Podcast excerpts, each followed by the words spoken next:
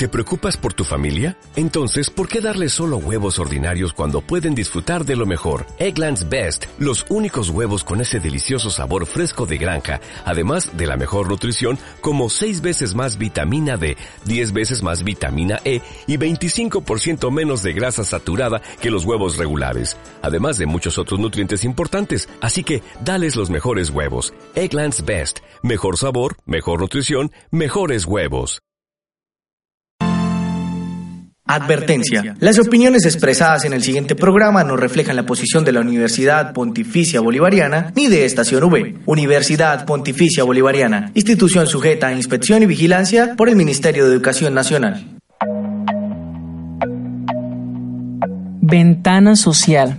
El servicio es nuestro motor. Somos preguntas, somos respuestas. Enreda y desenreda tu mundo. Entrégate a tus sentidos. Crea tus opiniones. Sé semilla para el cambio. Ventana social, vivir para servir.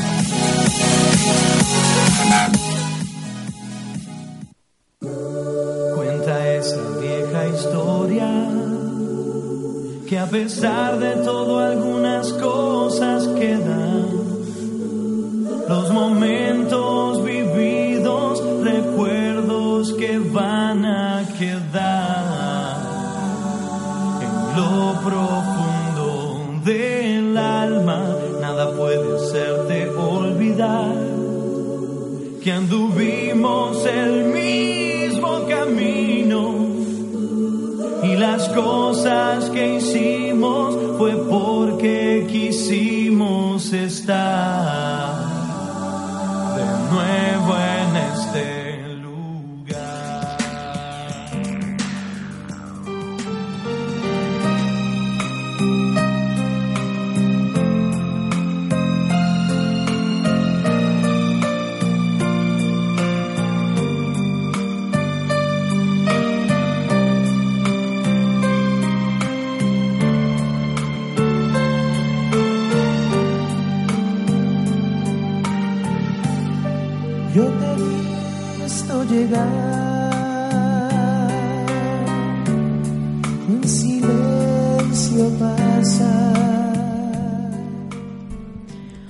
Hola, mis queridos oyentes, muy buenas tardes.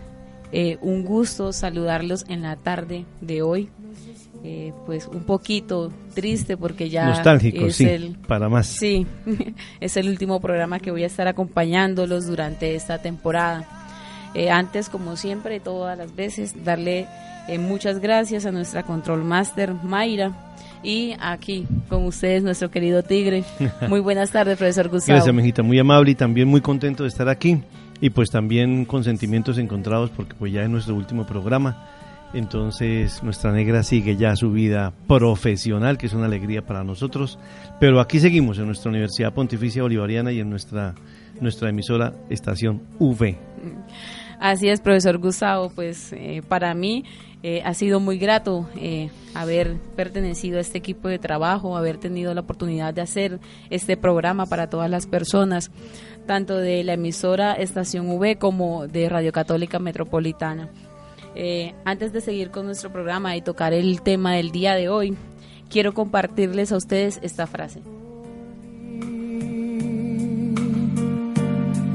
que mi alma hoy. Nadie quiere la muerte. Incluso aquellas personas que desean ir al cielo no desean morir. Y eso que es la muerte del destino que todos compartimos. Nadie ha conseguido escapar de ella aún. La muerte es el mejor invento de la vida. Consigue limpiar lo antiguo para darle paso a lo nuevo. Esta es una frase de Steve Jobs. Y en el día de hoy, profesor Gustavo, eh, quise y pues quisimos para cerrar esta temporada hablar sobre la muerte. Sí, es un tema bastante complejo y pues de la muerte hablamos los que estamos vivos, obviamente, ¿verdad? Y pues es indudable que nuestro sentido de trascendencia antes que todo y como la frase que acaba de leer es muy cierto, nadie puede escapar de la muerte y aquí estaremos en este valle de lágrimas, como dicen algunos, pero sí es un tema complejo, es un tema muy difícil, es un tema que no es nada fácil, sobre todo los que ya estamos más viejitos. Los que ya estamos más viejitos la vemos como más cerquita, señorita. Aquí el control y, la niña están muy jóvenes, pero ahí vamos poco a poco y, y siempre decimos que la veamos de manera natural, de manera muy especial, que le pongamos flores y demás, pero la muerte es la muerte. Y definitivamente nuestro ejercicio de trascendencia está ahí intacto, nuestra fe está ahí, nuestra creencia en un solo Dios único y verdadero está. El saber que nos espera un más allá que llaman cielo, como dice el bolero, también está. Pero no deja de dar, no deja de dar susto, sobre todo cuando vemos que los más cercanos se van, se van yendo, se van yendo. Uno dice, bueno, ya estoy en lista, ya estoy planillado y algún día nos tocará. Sí, profesor Gustavo. Eh, como usted lo, lo, estaba comentando, hay muchas personas que le tienen mucho miedo a morirse, no solo por lo que ella representa, ¿no? De que es dejar esta vida terrenal, sino también porque muchas están pensando que después de ella podemos estar eh, condenándonos al fuego eterno o ir directamente a ser parte eh, del cielo, como dicen algunas personas. Eh, hablar de la muerte es, es complicado y también al mismo tiempo complejo porque no todos viven la muerte de la misma manera. Hay algunas personas que toman la muerte como algo natural que debe pasar y aquellas que no creen pues es dejar esta vida y ya. Y para algunas personas que son mucho más espirituales o más digamos que trascienden, que piensan que la, la, la vida tiene trascendencia, eh, piensan que existe la reencarnación, que la muerte es una oportunidad para renacer, volver como a existir y eh, evitar pues esos errores que cometimos en vida. Entonces, creo que, que, es importante tratar este tema, no verlo como algo de miedo, sí. sino como algo más allá. En nuestra, en nuestra edad medieval había un, una frase, un principio, un eslogan, como lo queramos mirar, que decía, oh hermano, hermano, que morir tenemos ni cómo ni cuándo lo sabemos. Entonces yo pienso que una de las cosas que más como nos, nos inquieta es ese cómo y cuándo. Y para mí más que el cuándo, el cómo. Pero sobre todo, sobre todo, Johannis, cuando, cuando uno ve gente muy cercana, en nuestro caso, por ejemplo, nuestros hijos. O sea, uno, uno de padre de familia siempre piensa mucho en eso, ¿verdad? O sea, los que han pasado por ahí dicen con todo el respeto, obviamente, que es un dolor inmenso, que es el dolor más grande que se puede sentir, que es la pérdida de un hijo, y obviamente creo yo que, que, debe ser así. Pero, pero sí es un tema, es un tema bravo, es un tema complejo, porque, porque es que no nos queremos morir cuando uno escucha a otra persona que dice, no, estoy mal, tengo problemas, que el banco, que la familia, incluso alguna enfermedad o una situación u otra, y uno molestando le dice, pues, pues mátese entonces, y dice, no, tampoco, ¿cómo va a matar? ¿Qué le pasa? ¿Está loco? ¿Qué? ¿Cómo me va a matar? Etcétera, etcétera, etcétera. Entonces, es, es también es bonito sentir ese apego por la vida. Es también hermoso saber que yo estoy aquí, que quiero seguir acá, que deseo seguir acá, que lucho por estar aquí y obviamente por estar cada vez un poco mejor. Pero, pero hay como esa, como esa cosita dentro que, que le dice a uno, usted tarde que temprano morirá. Y de eso no hay duda. Es que a veces hablamos de la muerte como eso que termina, aquello que, bueno, nuestro cuerpo deja de existir, ya no hay más signos vitales, por decirlo de una forma pero hay personas que estando tan llenas de vida andan muertos. Es que la muerte no es solamente terminar. Dejar de ser, sí. Sí, es también, eh, no sé, perdernos en nosotros mismos y perder nuestros propios rumbos. Sentirnos eh, sin ganas de, de, seguir viviendo. Uh -huh. Entonces, eh, quiero, queridos oyentes, darles un significado de lo que es la muerte. Dicen que es un efecto terminal que resulta de la extinción del proceso homeostático en un ser vivo y con ello el fin de la vida. Pero esta tiene una cantidad de connotaciones dependiendo la cultura, la religión y el lugar. Tanto así que para las personas que son religiosas, la muerte es, es un viaje a la eternidad, es el encuentro con Cristo, es casi comparado con un sueño, donde nuestros pesares y angustias desaparecen, es, vida eterna. Otras consideran una realidad triste producto del pecado de Adán y Eva. Por otro lado, los ateos creen que la muerte es una realidad inevitable y que es lo más natural y lógico del mundo. en realidad no los preocupa porque lo aceptan como algo natural. Mi negra hermosa, aquí hay un punto importante en lo que su se acaba de leer y en alguna oportunidad hablando con unas personas les decía, ¿qué es lo más grave de la muerte? Entonces ellos me decían, me, me, me, decían, Tigre, lo más grave de la muerte es que esa otra persona realmente desaparece. O sea, no, no hay posibilidad de volverla a ver. Entonces yo, yo me quedaba pensando y decía, oiga, sí, o sea, el problema de la muerte, aparte de todo el proceso, lo que hubiera sido, etcétera, etcétera, es que nunca más vamos a volver a ver a esa persona. O sea, ya no está aquí, ya no hace parte de este espacio-tiempo. O sea, se ha desaparecido totalmente. Entonces, de una u otra forma, mi hermosa Giovanni, debemos buscar un consuelo debemos buscar una esperanza, debemos buscar un punto de fe, debemos, debemos buscar eso de donde podernos colgar, por decirlo así, darnos un suspiro, un respiro y decir, con la muerte definitivamente no se acaba todo.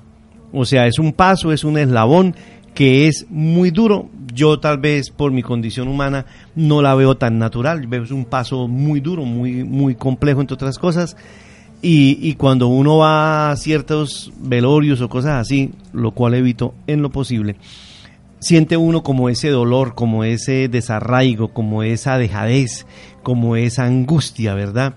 Y uno dice, bueno, ¿a qué hora me voy de aquí? Esto ya es, es, complejo, es muy complejo. Y han hecho poemas y loas y eh, películas, todo lo que usted quiera, y le colocan lucecitas y, en fin, sí, rayos dorados o azules o celestes, pero no deja de ser algo en ocasiones aterrador para el ser humano. Profe Gustavo, es que eh, usted decía algo interesante cuando comenzamos este programa. Eh, ya las personas que somos son mayores, dijo usted, como eh, y ustedes que están tan jóvenes, eh, ya las sentimos como tan cerca. Pero resulta que a veces no, no es eso. A veces hay jóvenes que la sienten más cerca que las mismas personas que ya tienen edad. creo que a veces tomamos caminos en la vida tan complicados que nos llevan a, a perder los rumbos y terminamos allí donde nunca quisimos estar, donde porque, no quisimos Porque es que sí, o sea, ese, ese, ese, ese, ese punto es muy importante, mi negra, porque yo debo proteger mi existencia, yo debo proteger mi vida, o sea, yo debo hacer todo lo posible por estar cada vez mejor. Entonces también ese punto es importante porque entramos a decir, oiga, es que, es que hay gente que se descuida hay gente que realmente le vale tres pesos, como se dice en el argot popular. No, no, no, hay un, hay un respeto por la vida y yo pienso que hay un buen vivir y habrá también un tiempo para un buen morir, confiando en Dios, obviamente. Sí, eso sí es verdad, profe Gustavo. Para seguir con el, con el tema del día hoy, quisiera eh, hablarles un poquito de cómo las religiones viven la muerte tienen diferentes formas de vivir la muerte. Entre, entre estas, perdón, encontramos el taoísmo, que promete la inmortalidad. Esta religión se, reprocha todo lo que tenga que ver con los casos, los casos paganos y las guerras. El budismo cree en la reencarnación. Todos los budistas deben aceptar la responsabilidad de la manera en que ejercen su libertad, ya que las consecuencias de las acciones pueden ser vistas en vidas posteriores. En el hinduismo, la muerte sería una oportunidad de ir pagando la deuda, de avanzar en el proceso evolutivo hacia la liberación que solo llega cuando uno se libera de los deseos. El reino de llama es el lugar donde van los buenos, el más alto cielo, en el sol, el lugar de gran belleza y felicidad, donde abundan los alimentos más preciados, centro de reunión con los familiares y la gente del pueblo que ha muerto, el muerto adquiere un nuevo cuerpo renovado, una especie de doble. Al infierno van los malos donde quedan sentados en un río de sangre. En el judaísmo, todo lo relacionado con la muerte es impuro, por lo que cuando alguien muere, dependiendo del sexo del difunto, un compañero o compañera lava el cuerpo de manera especial, lo amortaja y se va y se coloca en un ataúd sencillo. En el cristianismo, la muerte es el final de la vida terrenal. Nuestra vida está nuestra vida está medida por el tiempo en el curso del cual cambiamos. Envejecemos y como en todos los seres vivos de la Tierra, al final aparece la muerte como terminación normal de la vida. Este aspecto de la muerte da urgencia a nuestras vidas el para hacernos pensar que no contamos más que con un tiempo limitado para llevar a término nuestra vida. San Pablo decía, Para mí la vida es Cristo y la muerte una ganancia. Si hemos muerto con Él, viviremos con Él. Cada una de las apreciaciones tiene, tiene algo importante y de mucho respeto, obviamente, porque estamos hablando de, de creencias humanas pero uno, uno, uno piensa de una u otra manera y uno dice, bueno, ¿cómo será ese después? O sea, dentro de mi, dentro de mi mortalidad uno dice, bueno, me muero, después de muerto ya la carne aquí se descompone, que la quemen, haga lo que quieran con ese montón de carne ya en descomposición. Y uno dice, ¿y ahora qué? O sea, ¿cómo será eso? Se queda uno, pues obviamente en espíritu, pero viene alguien, se abre una puerta, le dice, me iban a decir, ole, perro tigre, es por aquí, eche para este lado, sí, coja por acá, coja por allá, y comienzan todas las hipótesis, ¿no? Que el alma dura 24 horas, que dura 3 días, que se despide, etcétera, etcétera, y ya entonces le colocamos todo nuestro son latino a ese, a esa, y la, a ese acto y lo recreamos. Entonces se hacen fiestas, se hacen canciones, pero en sí en sí es un misterio, en sí en sí es un enigma de decir, bueno, me muero yo, sí, ¿Usted imagina la Marta y yo otra vez en la trascendencia en el mismo sitio? ¿Usted se imagina eso? Dándome guerra, señora, todavía por allá después de muerto. Por favor. Mire lo que dice el profe Gustavo. Mm. No, profe Gustavo, eh, es importante saber y conocer de que las demás personas eh, tienen diferentes formas de vivir la muerte. Igual eh, quisiera que escucharan esto que nos dijo nuestra eh, nuestra estudiante de intercambio que pertenece a la Ciudad de México, Belén. En mi país es algo muy simbólico porque para nosotros la muerte significa no miedo, sino eh, la presencia de la otra persona. Eh, el cuerpo mm, se va, pero el, el, alma sigue. Entonces, bueno, vino desde la parte espiritual y simbólica, esa es la muerte para nosotros, pero personalmente a mí la muerte... Eh, hace dos años me daba un poco de miedo y tuve como un pequeño problema de, um, bueno, no problema, tuve como ansiedad porque yo pensaba que me, daba miedo que me fuera a morir, pero en realidad es, eso yo lo trabajé como unos dos meses para que se me quitara ese miedo que apareció de la nada y ahora yo pienso que la muerte, yo no lo pienso como nada. Yo, si me dices la muerte, yo pienso nada. Pero viendo eh, las creencias que yo he tenido y los imaginarios que, que con los que he crecido, pues Ah, yo siento que hay, algo después de la muerte, no sé qué es, no sé, algo místico, em, el universo, yo pienso muchas cosas, pero me gusta creer que, que algún día también mi foto va a estar en alguna ofrenda, como lo hacemos en mi país, y yo voy a cruzar el, el, puente que conecta vivos y muertos, pues para visitar a la gente que me está honrando en ese día, que es el 2 de noviembre en México.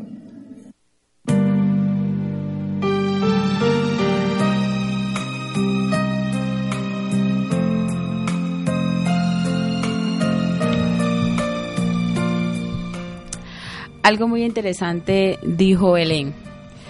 Me gustaría estar algún día en las fotos, en los altares que hacen en mi tierra para venir a visitar a las personas que me honran. Eso me hace recordar mi negra cuando, cuando vamos con Rodrigo, que es el coordinador del Centro de Proyección Social en Piedecuesta, y hemos cogido como una maña, una molestadera desde, un comienzo. Nuestro Centro de Proyección Social de nuestra Universidad Pontificia Bolivariana lleva 12 años aproximadamente en Piedecuesta. Entonces, al comienzo que estábamos trabajando allá, cuando veíamos los, los carteles en las, en las iglesias de que murió tal persona, entonces le dije yo un día, Rodrigo, algún día mojaremos cartelera. Entonces me dijo, si algún día mojaremos cartelera, tigre. Entonces ahí estamos en la disputa, ¿quién va a mojar cartelera primero? Yo creo que voy a ser yo, confiando en Dios. Entonces, al punto, al punto de esto, los, los ateos viven hasta más tranquilos, mi negra, o será que no? Porque no piensan en trascendencia, no piensan en nada de esto. O sea, hay un dicho popular de nosotros, de nuestros abuelos y demás que decían, muerto el perro acaba la sarna, decían ellos con mucho cariño. Entonces, para estas personas, cuando uno habla con ellos, dicen, no. Y después de la muerte que hay, pues nada. ¿Y nada qué es? Pues nada es nada, no hay nada. O sea, usted se murió, yo sí me morí aquí, ya se acabó. Y el cuerpo pues se descompone. Y el alma, no, y la vida no, y el espíritu no. Entonces uno dice, ah, carajo, estos viven ahí como, sí, como... Como sin nada. Como sin nada, como bordón sin rejo por ahí, andando solos. Entonces uno dice, ah, ellos viven así muy tranquilos porque nosotros no, o sea, nosotros desde nuestras creencias y religiosidades y fe, lo que nuestra amiga mexicana decía del paso, de estar más allá, incluso hablaba de visitar sus parientes, etcétera, etcétera. Ella armó allá un carnaval después de la muerte con los amigos. Interesante, es otra visión. Sí, profe. No, y Belén hacía, eh, cuando hacía referencia a los altares, por lo menos aquí en Colombia, nosotros también tenemos esa, esa tradición de hacer los altares y pues particularmente, por lo menos en mi tierra, Monpós, todavía tienen la costumbre de celebrar el novenario. Hacen nueve noches el que le rezan a las personas. O tres, o tres o tres días rezándole a esas personas y creen que después de quitar el altar no puedes ponerte en la puerta, tienes que dejarlo que salga para que la ¿Cómo así, ¿cómo así, cómo así? Explíquenos eso, por favor. O sea, la, la persona murió, lo entierran, la ceremonia y demás. Y son los nueve días, que es el famoso novenario, que decimos aquí, que son los nueve meses que estuvo en el vientre, etcétera, etcétera. En fin, es un recorderis por ese lado para las, las, personas más jóvenes. El novenario son un, un día por cada mes de gestación y hacen, y, obviamente hay música, hay traguito, y comida y demás, es un pequeño holgorio. Pero lo de la parada en la puerta, ¿cómo así, mi negra? Explíqueme un pedacito. Es que eh, allá levantan el altar y ponen pues las fotos, flores, velas, eh, imagen de algún santo que la persona venerara o esto. Y luego de los nueve días, el día que le que quitan el altar, la mayoría de personas, bueno, se el último día. como todo el último día que se va a quitar el altar. Las personas no se ponen en las puertas. Ah, ya. Porque dicen que al ponerse la persona en la puerta impide que el alma de esa persona salga. salga porque es que necesita el camino. Se supone que esos nuevos días son como preparando el alma para que se vaya de este mundo, prácticamente. Entonces, cuando están ahí, dicen, no, usted no puede estar ahí, se tiene que quitarse. Abren las ventanas, abren las puertas, quitan todo lo después de esa persona, ¿sí? Es como digamos, permitirle al alma que se vaya, haga su, su paso por este mundo. Vea, muy interesante. Vea, ese punto sí no lo sabía. Aquí, aquí en Santander hacemos el novenario y ya. Ese último pedacito en los que yo he estado no, no, no existe. Eso es en Mompos. Sí, sí tienen eh, esa tradición. Interesante. Entonces, eh, por lo menos, ahí por lo menos... Eh, en México, por lo menos, eh, es el 2 de noviembre que celebran lo de los difuntos, ¿cierto? En Colombia también lo celebramos para la fecha de, noviembre, Pero en Monpós, mi tierra, relativamente, para la fecha de Semana Santa, prácticamente miércoles santo, ese día le hacen homenaje a los muertos. A la muerte. Y ese es el día que más eh, concurren las personas a los cementerios. Es una forma de ir y recordar la memoria de esas personas. Entonces, Tú vas y está muy lleno de velas, tocan marchas. Por lo menos hay, marchas que personalmente me gustan mucho y es La muerte de los dioses, Colombia Jime y Los Inmortales. Son marchas muy bonitas. Bueno, que si tienen la oportunidad de escucharlas, los invito a que las busquen ah, por YouTube. Porque es, que en, ese, en, ese, en ese punto, mi negra, hay muchas tradiciones, ¿no? Eh, hemos también observado tradiciones que en el momento del, del velorio colocan vasos con agua debajo del ataúd y tiene diferentes connotaciones. Muchísimas. Eh, una de las connotaciones es que, que, por si al alma le da sed pueda tomar agua. Es una de las connotaciones que he escuchado. Otra de las connotaciones que he escuchado es que es que así haya muerto la persona, el agua es vida, el agua es sinónimo de vida. Entonces quiere decir que a un muerto hay una esperanza de vida todavía en ese vaso de agua, sí, que representa toda la, parte ecológica, etcétera, etcétera. Pero son cosas que, que, hacen parte de nuestro folclore, si me lo permiten, que hace parte de nuestras tradiciones, de nuestros hábitos, de nuestras costumbres, como también vemos las, eh, sobre todo en la, en la, en la parte de la costa, el litoral y demás, cuando muere el niño, que son una fiesta, que es un carnaval alrededor de esa alma tan pura, algo que es tan doloroso para nosotros en el interior y para ellos también, obviamente, pero hacen alrededor de eso toda una fiesta. Entonces, o sea, es una, es una alegría y para mí es un reconocimiento de que de verdad esa criatura, ese ser tan inocente como es un niño, ya está allá compartiendo con nuestro Dios. Sí. Eh, profesor Gusa, ahora me gustaría que nuestros oyentes escucharan la entrevista que tuvimos el placer de realizarle a nuestro padre Enrique López Carrillo, que es el vicerrector pastoral de la UPB, y a la coordinadora Claudia Patricia Guerrero Gallo. Muy buenas tardes, mis queridos oyentes. En la tarde de hoy tenemos dos invitados muy importantes de la Vicerrectoría Pastoral de la Universidad Pontificia Bolivariana hoy eh, tenemos al padre Enrique López Carrillo, él es el vicerrector de la pastoral, y Claudia Patricia Guerrero Gallo, que es la coordinadora administrativa de la misma. Bienvenidos a su programa Ventana Social, un placer y un gusto tenerlos aquí con nosotros.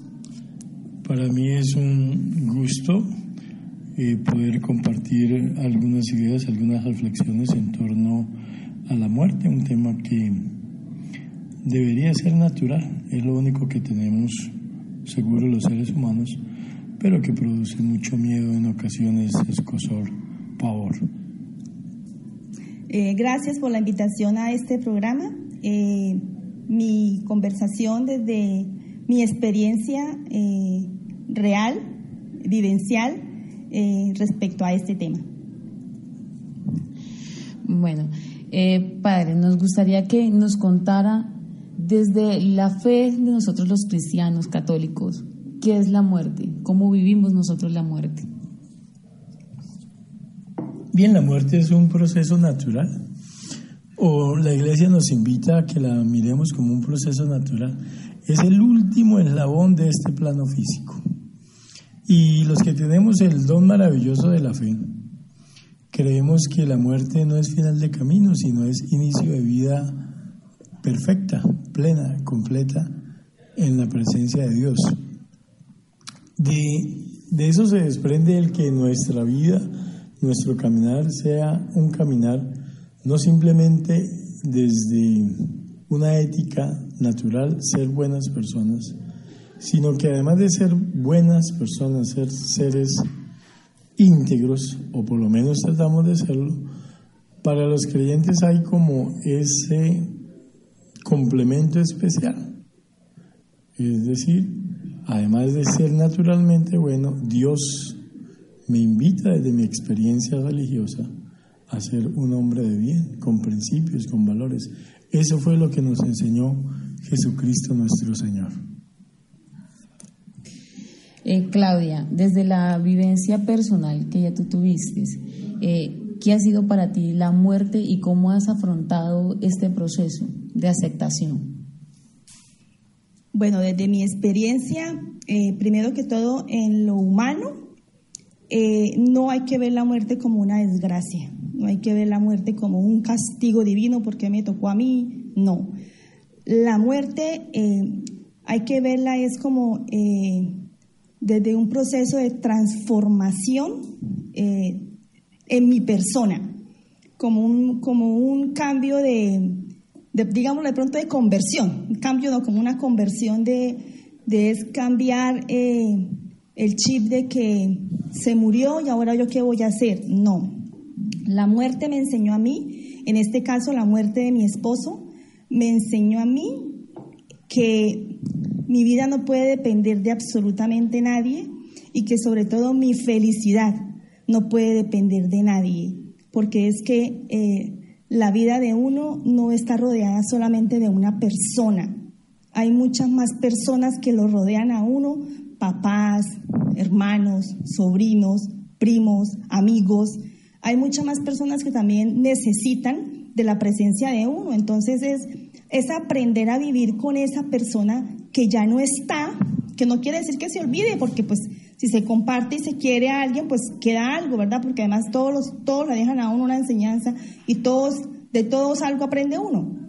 Es eso, es, es aprender a, concebir eh, la muerte de un ser querido como un proceso de transformación en el cambio de vida de la persona que queda.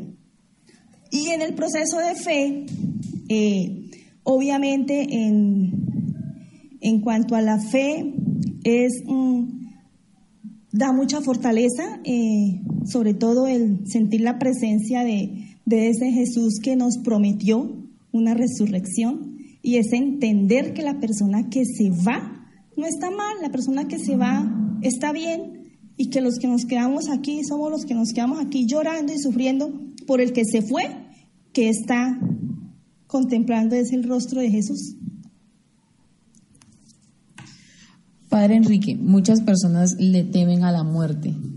no porque, como dicen, no le temo eh, a morirme mañana, sino morirme y la forma en que me, me voy a morir, como decía eh, Claudia antes de comenzar esa, esa entrevista. Pero ¿qué pasa con aquellas personas que le tienen miedo a la muerte porque piensan de que allá van a ir a pagar lo mal que hicieron aquí en, esa, en ese lugar? ¿Cuál sería como ese consejo que usted le dijera a las personas de no, no le tengas miedo a la muerte porque hiciste o no hiciste las cosas bien? Y creo que es algo importante hacer como cierta diferencia con eso, ¿no? Bien, yo creo que morir eh, no debe darnos susto, etcétera. Lo que nos, lo que a mí me da susto a veces es la forma, ¿no? Es decir, morir violentamente, morir despacito, morir poco a poco en un accidente, bueno, en una clínica que lo vayan despedazando a uno, eso sí es como, como harto. ¿Que hay que disponernos para morir? Sí, yo creo que esa cultura, ese pensamiento hay que introducirlo en nuestra mente. Vamos a morir un día, no sabemos cómo. Los que tenemos fe, mm, pues nos ponemos en las manos de Dios, dulce y tranquilamente, sin problema. Señor, pongo en tus manos mi vida, mi muerte, la forma en que se vaya a dar. Eh, que se haga tu santa voluntad, pero que ojalá, como decimos muchos, ojalá muera yo como de un fartico que ni me dé cuenta y quede como un pollito, ahí tranquilito. Ahora, quienes han sido malas personas y no tienen fe, pues igual yo creo que para ellos es un proceso físico-químico natural, se acaba esta materia y listos. Pero quienes hayan sido malas personas, y tienen fe. Pues yo creo que la invitación es un llamado a la conversión, o sea, en estos días que estamos vivos y que el Señor nos da, hombre, por decir algo, si usted ha sido eh, medio ladrón, si ha sido un esposo infiel, si ha sido una novia eh, gatúbela, si ha sido un mediocre trabajador, si ha sido un miembro de familia que en vez de llevar paz, alegría, cariño, es el que propicia la división, la pelea, la guerra en la familia. Es decir, conviértase, hermanito, hermanita, porque está a tiempo. O sea, es más, si yo creo en Jesús, mi vida se tiene que convertir, porque Jesús me invita a ser y a, ser bueno, noble, santo, a hacer cosas en bien de los demás que ayuden a la paz, a la solidaridad, al afecto, al cariño. Nunca, nunca nos invita a crear el mal, a, ser los portadores de la división y cosas de estas. Claudia, eh, a mí me gustaría que tú, para culminar ya esta entrevista, dieras como un consejo a las personas que eh, están pasando por este, este duelo y como que le dijeras tú, eh, no sé, tú has dicho, la muerte es una forma de transformación, es un cambio, es conversión. Entonces, me gustaría como que le dieras un consejo a las personas que están pasando por, este, por esta etapa, este duelo. Bueno, obviamente que para llevar este proceso se requiere de mucha fe.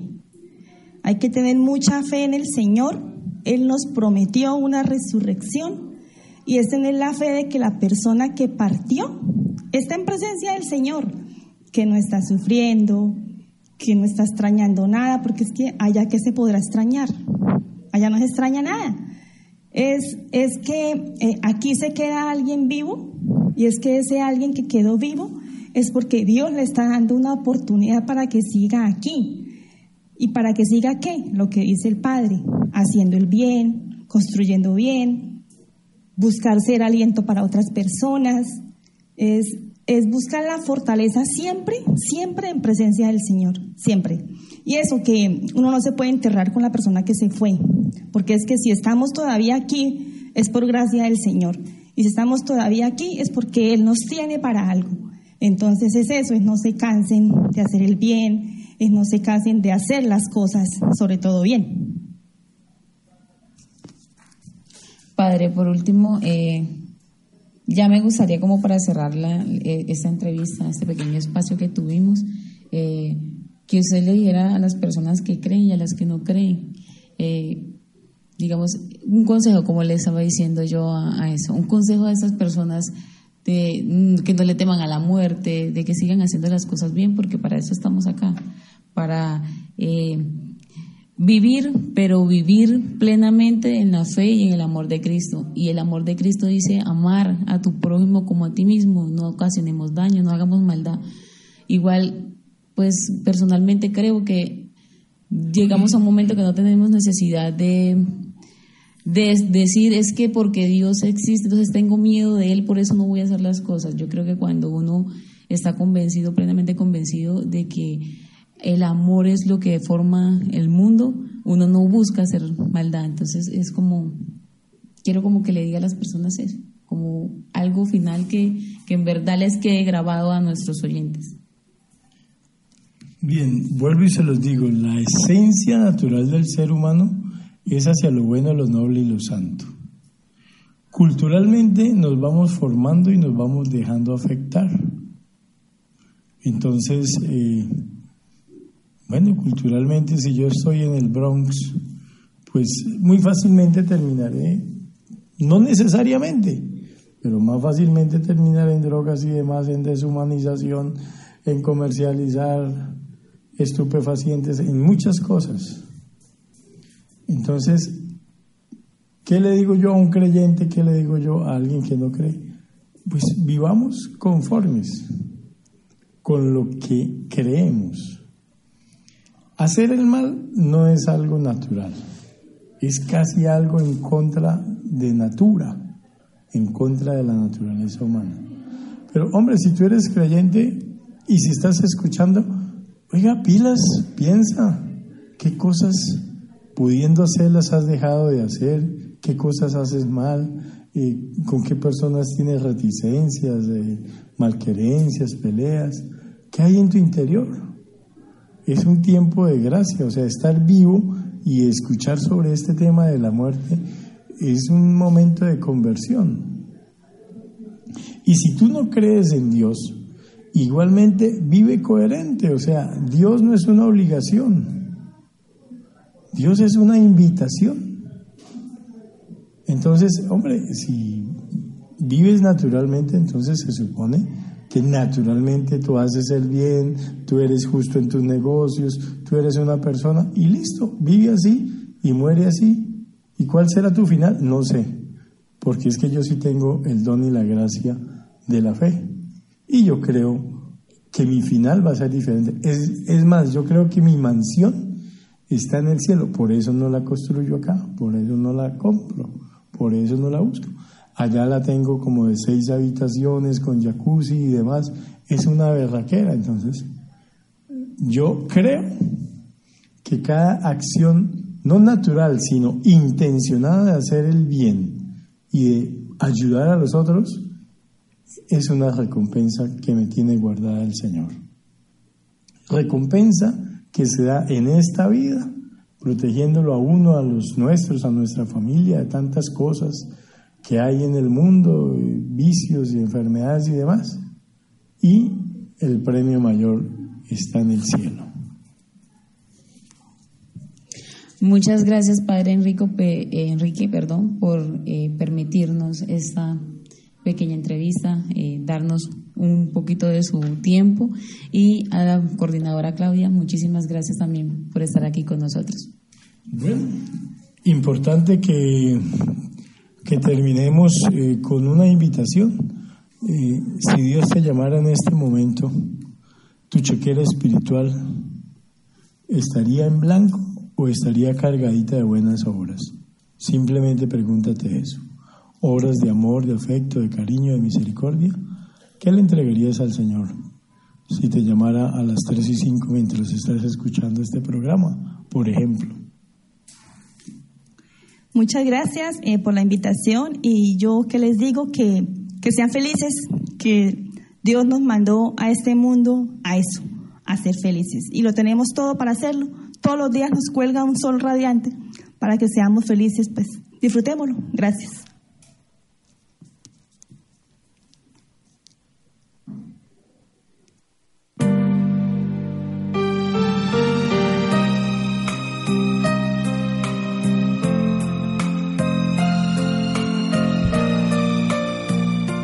Un agradecimiento muy especial para nuestro padre Enrique y para Claudia Guerrero, de verdad muy amables esas palabras de, de esperanza y, y, de mucha fe y mucho regocijo en la vida, antes que todo, ¿verdad?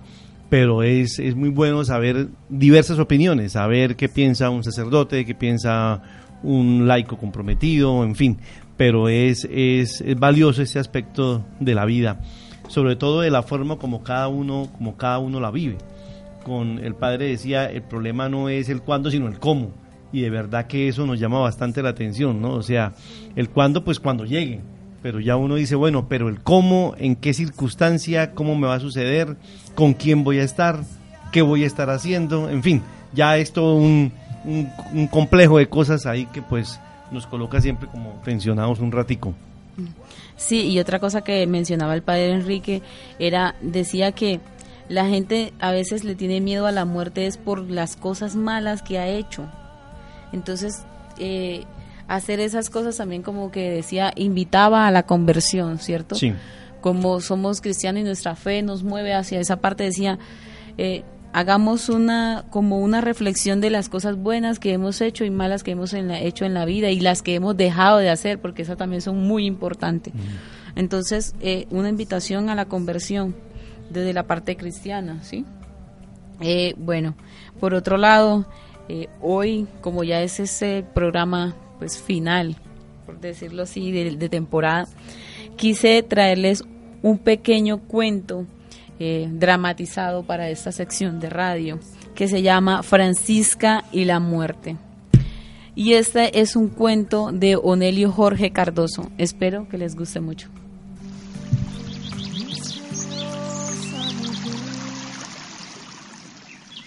Un día como cualquiera llegó la muerte saludando con mucha alegría, preguntando por Francisca. Santos y buenos días. Si no es molestia, quisiera saber dónde vive la señora Francisca.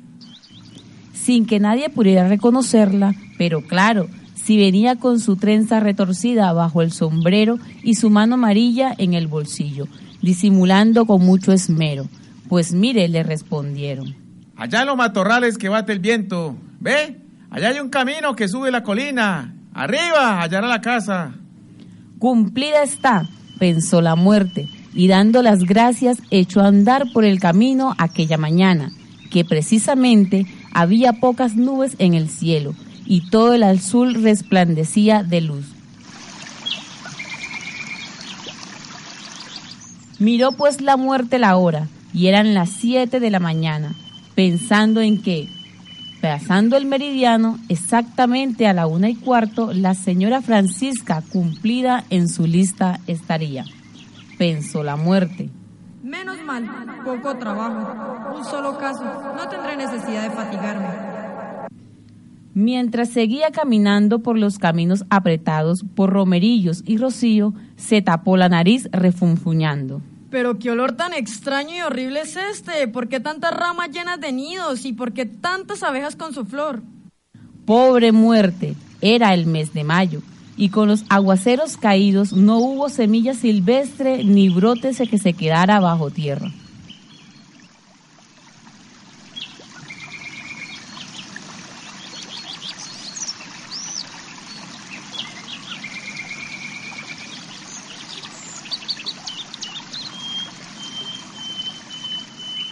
Los retoños de las ceibas eran pura caoba transparente. El tronco del guayabo soltaba espacios la corteza, dejando ver la carne limpia de la madera.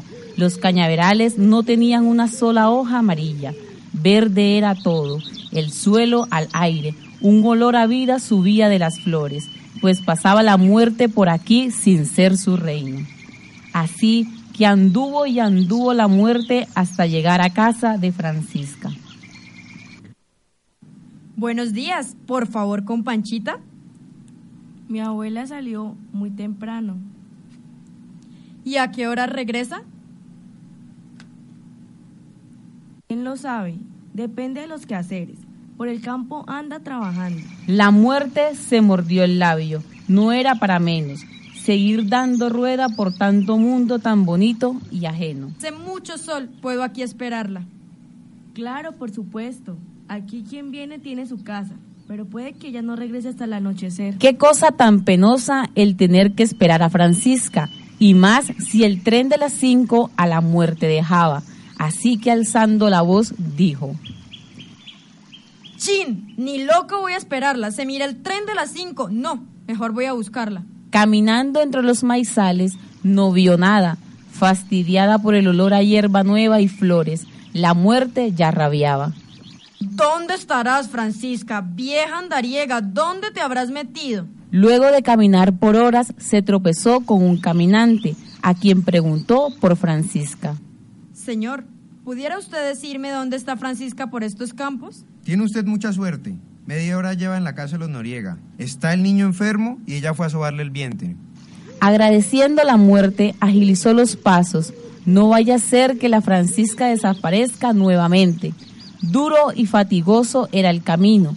Además, ahora tenía que hacerlo sobre un nuevo terreno arado, sin trillo, y ya se sabe cómo es de incómodo sentar el pie sobre el suelo irregular y tan esponjoso de frescura que se pierde la mitad del esfuerzo.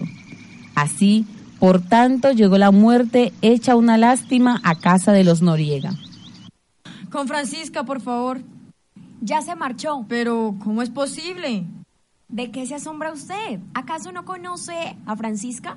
La muerte con mucha empatía respondió. Llevo sus señas, pues con arrugas, desde luego ya son 70 años, el pelo blanco, casi ningún diente propio, la nariz, digamos, filosa y sus ojos nublados, ahumados por los años. Mentirosa, fue la contundente respuesta que la señora Noriega le dijo a la muerte asegurándole que la mujer que buscaba no era Francisca y diciéndole estas palabras. Todo lo dicho está bien, pero no los ojos. Tiene menos tiempo en la mirada. Esa a quien usted busca no es Francisca. Y salió la muerte de la casa de los Noriega indignada, cansada de caminar, preguntando por todos lados por Francisca, sin poder encontrarla y así, con los pies hinchados, la nariz tapada por el olor a flores y su camisa negra sudada, miró su reloj y dijo, Dios, las cuatro y media, imposible, se me va el tren y me voy sin la vieja Francisca, vieja escurridiza. Otro día será. Y se fue la muerte maldiciendo por todo el camino, mientras a dos kilómetros de allí, Francisca escarbaba de malas hierbas el jardincito de la escuela un viejo conocido pasó a caballo y sonriéndole le echó a su manera el saludo cariñoso. Hey Francisca, ¿cuándo es que te vas a morir? Nunca, mientras haya algo que hacer.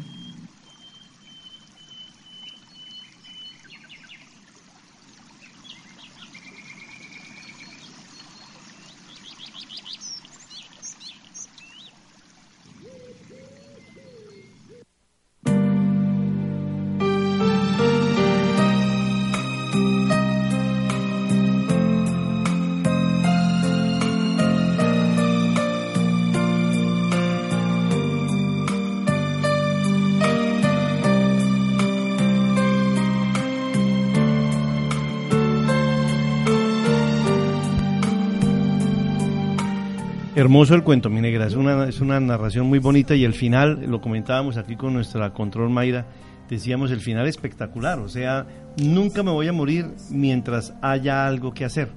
Y es, es muy representativo, ¿no? El que, así como el que lucha no muere y está siempre ahí, mientras haya algo que hacer. Interesante porque es que hay momentos también en que hay personas que se mueren antes de tiempo. O sea, se echaron, como decimos en Santander, se echaron a morir y no, y no hicieron nada. Sí, profesor Gustavo, yo quise como compartirles este cuento porque a veces las personas eh, piensan que la muerte eh, les, les ha quitado, digamos, el tiempo y resulta que a veces nosotros somos lo que hemos eh, permitido que la muerte llegue sin, sin, no, o sea, sin atrasarla, por decirla de, cierta forma. En cambio, eh, Francisca siempre tenía algo que hacer, siempre estaba motivada, llena de vida a pesar de sus años nunca había dejado de, ser lo que ella quería ser, siempre ayudando, siempre sirviendo, siempre trabajando. Entonces, eh, a veces nosotros mismos nos encargamos de, llamar la muerte y hay otras personas que a pesar de, las dificultades que tienen, no ven la muerte como algo eh, feo o, raro, sino como algo que sí les va a pasar algún día, pero no, mamémosle gallo mientras que se pueda. y es una, es, una, es una invitación desde nuestra mesa de trabajo a vivir la vida, a vivir la vida. Ya llegará el tiempo en que tengamos que celebrar, en el buen sentido de la palabra, la muerte, y no tanto la muerte, sino la resurrección y el estar en un estado ya de, gran trascendencia. Mm, sí. Eh, para seguir, quiero compartirles, quiero compartirles esa frase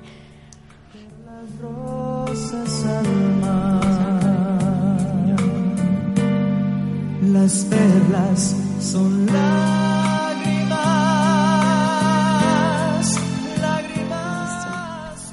Aplazo la muerte por vivir, por sufrir, por equivocarme, por arriesgar, por dar, por perder. Anaís Nin.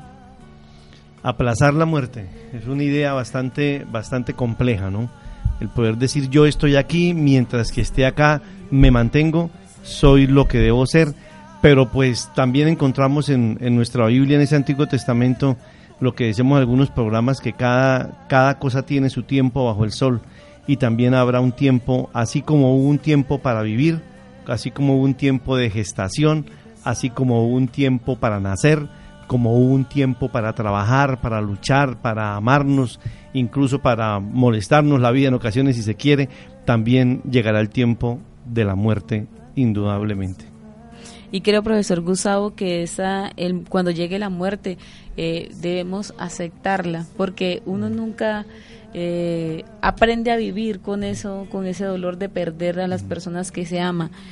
Y es un momento de aceptación, es como, eh, me viene ahorita a la mente lo que decía la coordinadora Claudia, la muerte es hacer un paso a la conversión y a ver y a saber que además de que esa persona se fue, no solamente estamos anclada a ella, sino que hay más personas que nos necesitan y con las cuales debemos estar siempre presente para ellas, ¿cierto? Dijo también, la felicidad no es cuando esa persona se va, solamente se olvida, eh, se pierde aquella persona que realmente se olvida. Entonces, eh, invitarlos a que vivamos plenamente mientras estemos en este mundo de la mejor manera. Eh, amándonos y amando a nuestros prójimos. Creo que es el deber que tenemos como seres humanos. No, y que uno se muere y que vaya al menos una gente a verlo. ¿Se imagina eso de emocionante? Uno muerto allá en ese cajón y, y, ver que llega mucha gente, mucha gente, mucha gente. ¿Se imagina? Uno diciendo, uy, este no vino, este vino, ¿y este qué hace aquí? Si este era enemigo mío, ¿a qué vino? A verme la jeta en el cajón, a burlarse, a chismosear, nomás. No, no, no, no, no, no, no. Se imagina que muera el tigre, más de uno iba, mijita.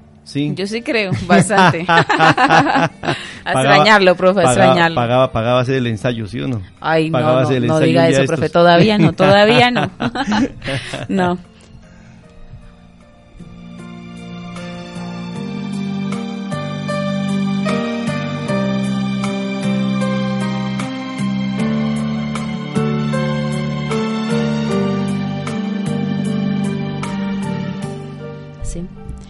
Eh, mis queridos oyentes, eh, ya estamos llegando al final de este su programa Ventana Social. Agradecerle eh, por todo el cariño, el habernos escuchado durante esta temporada. Agradecerle a Mayra por su colaboración incondicional en este proceso, al profesor Gustavo, que siempre con mucho cariño y respeto eh, vino y me acompañó acá, hizo de este programa algo agradable, ah, diferente, divertido, y pues me llevo eh, un grato recuerdo de este momento. muy amable. Eh, profe Gustavo, si quiere decirle algo a nuestros oyentes. Sí, no, que pues muy contento de haber compartido esta, esta temporada de verdad y haber estado aquí todos los, los miércoles juicioso y reconocerle a, a Johanny de verdad todo el trabajo, el trabajo grande de ella, la planeación, los temas, todo exactamente, venía simplemente como un apoyo y a Mayra también el estar acompañándonos aquí en nuestro, en nuestro control. Mis estimados oyentes, muchas gracias y como ustedes ya saben, se va mi negra y también me voy yo. Se queda sola yo, niña Mayra. Usted verá. Un abrazo y que Dios nos bendiga. Eh, antes de, despedirme, quisiera pues decirles esta frase que les traje. Es, eh, la muerte no es la mayor pérdida de nuestra vida, la mayor pérdida es la que muere dentro de nosotros mientras vivimos. Norman Coxon. Eh,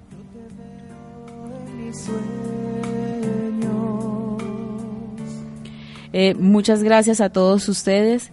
recuerden que pueden escucharnos por nuestras redes sociales en Facebook y en Instagram como Estación VUPB y por y en nuestra página de Estación V.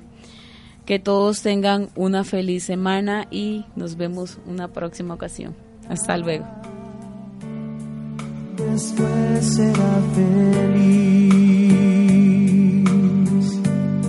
misteriosa mujer.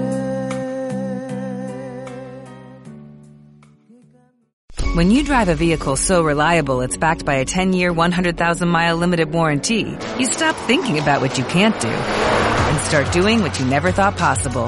Visit your local Kia dealer today to see what you're capable of in a vehicle that inspires confidence around every corner.